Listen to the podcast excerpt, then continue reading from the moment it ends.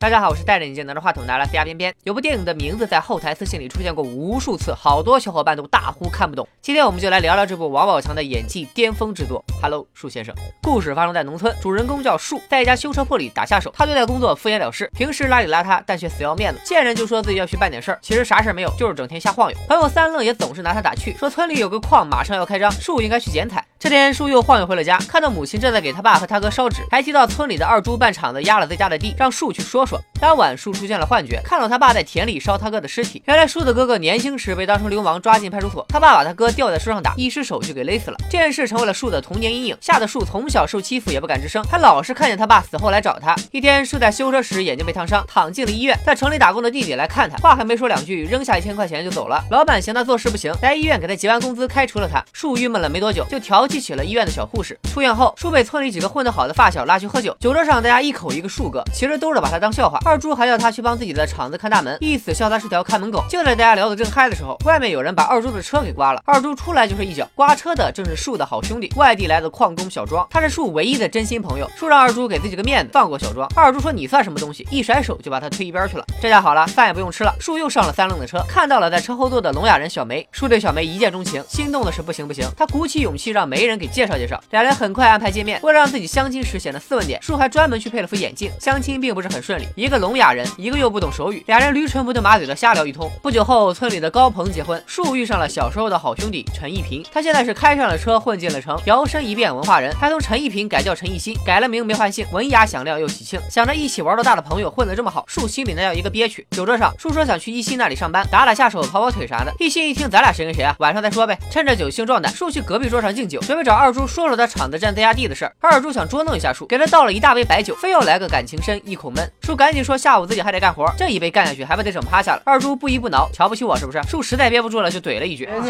站站哥们儿，你你讲村长装牛逼是吗？”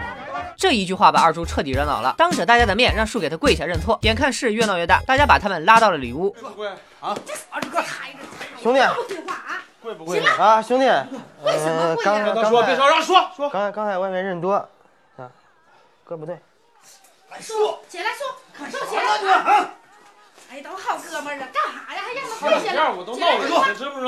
起来，起来，起来，长点记性啊！起来。哎，二猪算了算了，就是这一跪，成了压死骆驼的最后一根稻草。在这一刻，树的精神世界开始崩塌。晚上，树跟着大家在田里闹新娘，得知一心早就回城了，树蒙圈了。明明之前在酒桌上还答应了说工作的事，其实连一心也没有正眼瞧过自己。但是没办法，穷人的世界里也没啥尊严。镜头一转，树还是来城里去找一心了，在人家补习班里擦桌子扫地，估计是有了工作，活着有劲了，人也自信了，敢给小梅发短信了。没想到树看着邋遢，嘴里却满是骚话，土味情话说的是一套一套的，成功把小梅拿下。两人趁热打铁，准备结婚。树让弟弟把老板的皇冠借过来当婚车，毕竟高鹏结婚用的是大奔，自己也不能太跌份。婚礼的日子说到就到，家里也收拾的像模像样，就差个皇冠的婚车就人生圆满了。晚上弟弟把车开回来，皇冠是没接到，只弄来了一辆帕萨特。怂了一整部电影的树，这次突然硬气了起来。让你妈这兄干他妈啥用？傻他妈干他妈不来？妈的不就是饭？你说啥？吃屎了吧你？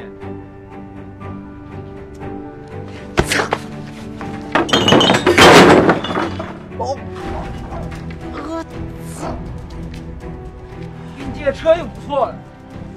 被弟弟推倒后，树一脚踹翻了火桶，刚搭好的婚礼装饰烧了个干净。弟弟冲出来就把树一顿暴揍，这就是电影的一个重要转折。后面的部分开始变得更加荒诞。树被打得鼻青脸肿，躺在床上又产生了一连串的幻觉。先是看到了他爹，还是之前在田里烧尸体的那个场景。这次是树掐着爹的脖子，问他为什么死了还要阴魂不散的跟着自己。又看见了他哥回来参加他的婚礼，穿着西装，戴着蛤蟆镜，还带回来一个县文工团的时髦嫂子，但脖子上还留着当年的勒痕。两人在婚礼上又跳又唱，潇洒帅气又时尚。这两段回忆其实都是树心里面的印象。父亲在前面出现了多。次，因为他杀死了哥哥，还这么多年一直阴魂不散的跟着树，所以树就想把他掐死。哥哥是树一直的精神偶像，他思想开放，有时髦外向，还能带回来漂亮嫂子，这是树可望不可及的。所以这段歌舞和这个嫂子，就是他想象中哥哥现在的状态，也代表了那个年代崇尚自由却又被传统禁锢的年轻人。第二天正是树大婚的日子，但他却一整天都沉浸在自己的幻觉中。婚车开到小梅家时，他看到了哥哥和嫂子叫他回家拜堂成亲时，又看到了他爸坐在一旁盯着自己。到了晚上洞房花烛夜，跟小梅为爱鼓掌时，又再次看到了他哥当年被勒死的场。场景。第二天一早，树完全不对劲了，开始跳大神。他冲到大街上遇到了三愣，告诉他小庄出事了。这时镜头一转，矿上果然出事了，小庄从救护车上被抬了下来，当场死亡。从小庄那回来，树又跑去了二猪厂子，告诉二猪他身上跟着东西，玉帝要收他。晚上树又找到了村长，说太上老君告诉自己村里二十一号要停水，没想到到了二十一号，村里果然就停水了。小梅因为家里停水，又受不了树的神神叨叨，一气之下回了娘家。另一边矿上开业在即，村民也都搬到了城里住。树还想着等搬了新房把小梅接回来，但其实弟弟带着母亲早就搬走了，根本没管他的死活。上次停水的事让树一算成名，把二猪也折服了。他确实觉得这两天有点不对劲，晚上来找树辟邪，树让他下跪给何仙姑磕个头，吓得二猪赶紧下跪，是不是有点似曾相识的感觉？村里矿上马上要开业，矿场领导也派人来找树算开业吉辰，还请他过去剪彩。在开业仪式上，树看到自己穿着西装，拿着剪刀，没心没肺的削完了腰。这时镜头一转，恍惚中小梅居然回来了，不但怀上了他的孩子，还开口说了话。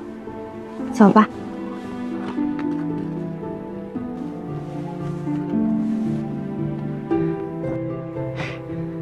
赶走。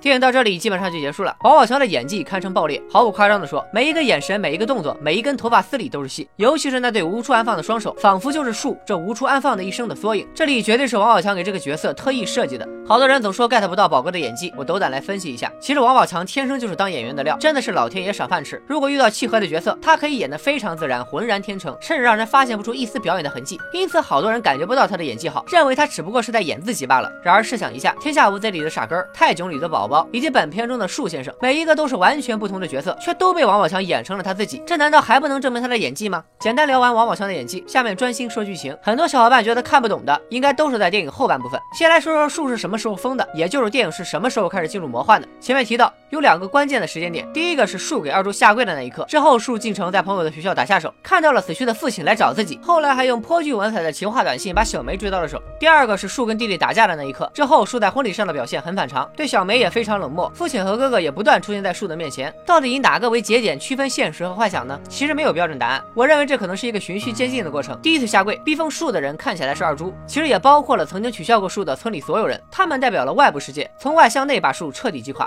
第二次和弟弟打架，连家人都欺负自己，这让树感到了真正的孤独，而且他还梦见了自己死去的父亲和哥哥，他们代表的是树的内心世界，从内向外的崩塌。当然，如果从第一个节点的下跪之后树就疯了，那这个故事就更悲惨了，因为连小梅爱上自己和自己结婚也都是树的幻想。既然弄明白了电影是现实和幻想的结合，下面就是讨论细节的问题了。为什么树真的算准了小庄出事，村里停水？难道他真的有预知未来的能力吗？当然不是，这其实是树对社会问题的反馈。矿难、停水都是村里开矿带来的恶果，也可以认为是导演借树之口对社会问题的抨击。另外，树给瑞阳矿业算的开业时间，十三月十八日八点准时开业。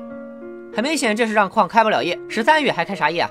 至于二猪向树下跪，树参加瑞阳矿业的剪彩仪式，他们分别呼应了婚礼上树向二猪的那一跪，以及三愣在电影开头说的那句：“啊，我估计开业不得让你去剪彩去啊。”这是树在精神世界里的一次自我安慰，或者说是自我救赎。还有最后怀孕的小梅回来找树，并且开口说话，也是同样的意思。另外，片尾还有一个血红的画面，树蹲在田坝上，村民们匆匆忙忙的向同一个方向跑去。这阴森的画风，不就是导演眼中的地狱吗？那些前赴后继的村民，像不像一个个赴死的鬼魂？电影后面展现的几乎都是树想象中的场景。那树疯了以后，真实生活又是什么样的呢？其实电影中也有展现，应该是村子已经搬得空空荡荡，弟弟也带着母亲住进了太阳新城，只留下了树在停水停电的村里，有有时候打着电筒。躺在床上，有时候在家门口的树上傻笑，有时候又在荒无人烟的田野上像孤魂野鬼一样的走着。在树的心中，与其当个意识清醒的失败者，还不如在幻想的世界里称王。再来讲一下为什么他的名字叫树。片中有一个镜头反复出现，就是他趴在树上傻笑，而这个树正是父亲吊死哥哥的那一棵，也是让他疯掉的罪恶之源。电影应该借鉴了卡尔维诺的名著《树上的男爵》。书中的柯西莫十二岁时，因为逃离父权和现实而上树，从此一辈子没有下来。他通过双脚离地来寻找内心的自由。这里的树也是如此，他总是爬上。树让自己的双脚离开土地，可还是逃不过人间的悲凉和丑恶。所以这里的树可能既有致敬的意思，又是一个有哲学意味的意象。就像片中的一个特写镜头，在十字路口上有两个路牌，分别写着“人民大街”和“自由大陆”，隐喻不言而喻。另外，在很多的农村里，可能都有一个像树这样的边缘人，他们被外人嘲讽，被亲人抛弃，最后被现实给逼疯了。村里的孩子们围住他，唱着刚编好的顺口溜取笑他，朝他扔石头。大家只知道这个人是个疯子、傻子，却没人知道他曾经经历过多少悲苦磨难，才沦落到今天。这一步。同时，我们每个人又都能从树的身上看到自己的影子。我们都像树一样，渴望得到别人的认可和尊重，渴望成为全场的焦点，却又总是一次次被现实所击倒。我们爬起来，一边拍着身上的泥土，一边自我安慰，却不知道要是哪天现实给我们一次重击，我们也就变成了树。好了，电影值得细细品味。以上只是片片的一家之言，欢迎喜欢电影的朋友关注片片留言讨论。